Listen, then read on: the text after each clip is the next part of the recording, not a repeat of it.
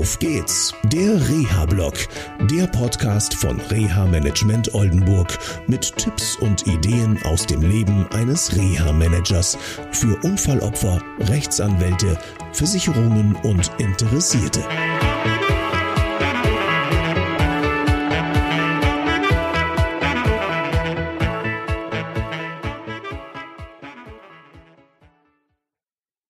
Hallo und herzlich willkommen zu der neuen Sendung von Auf geht's, der Reha-Blog. Eben war ich in einem neurologischen Reha-Zentrum und ihr merkt schon, die neurologischen Reha-Zentren verfolgen mich derzeit.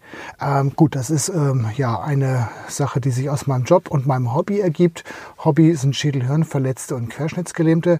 Und die Klientin hat eben einen ganz wichtigen Satz gesagt. Ich wäre hier schon viel weiter, wenn ich mehr Therapien bekommen hätte eine klasse Einschätzung und ähm, ja, in der letzten Sendung hatte ich ja schon die ältere Dame mh, hm, gehabt, die ja auch sagte, ich habe hier viel geschafft und sich super einschätzen kann.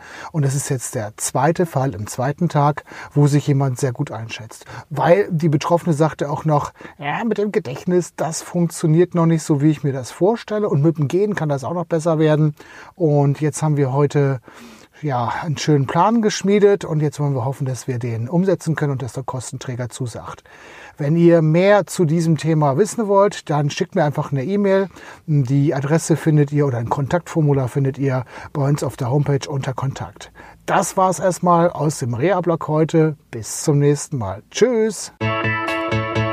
Das war eine Folge von Auf geht's, der Reha-Blog. Eine Produktion von Reha Management Oldenburg.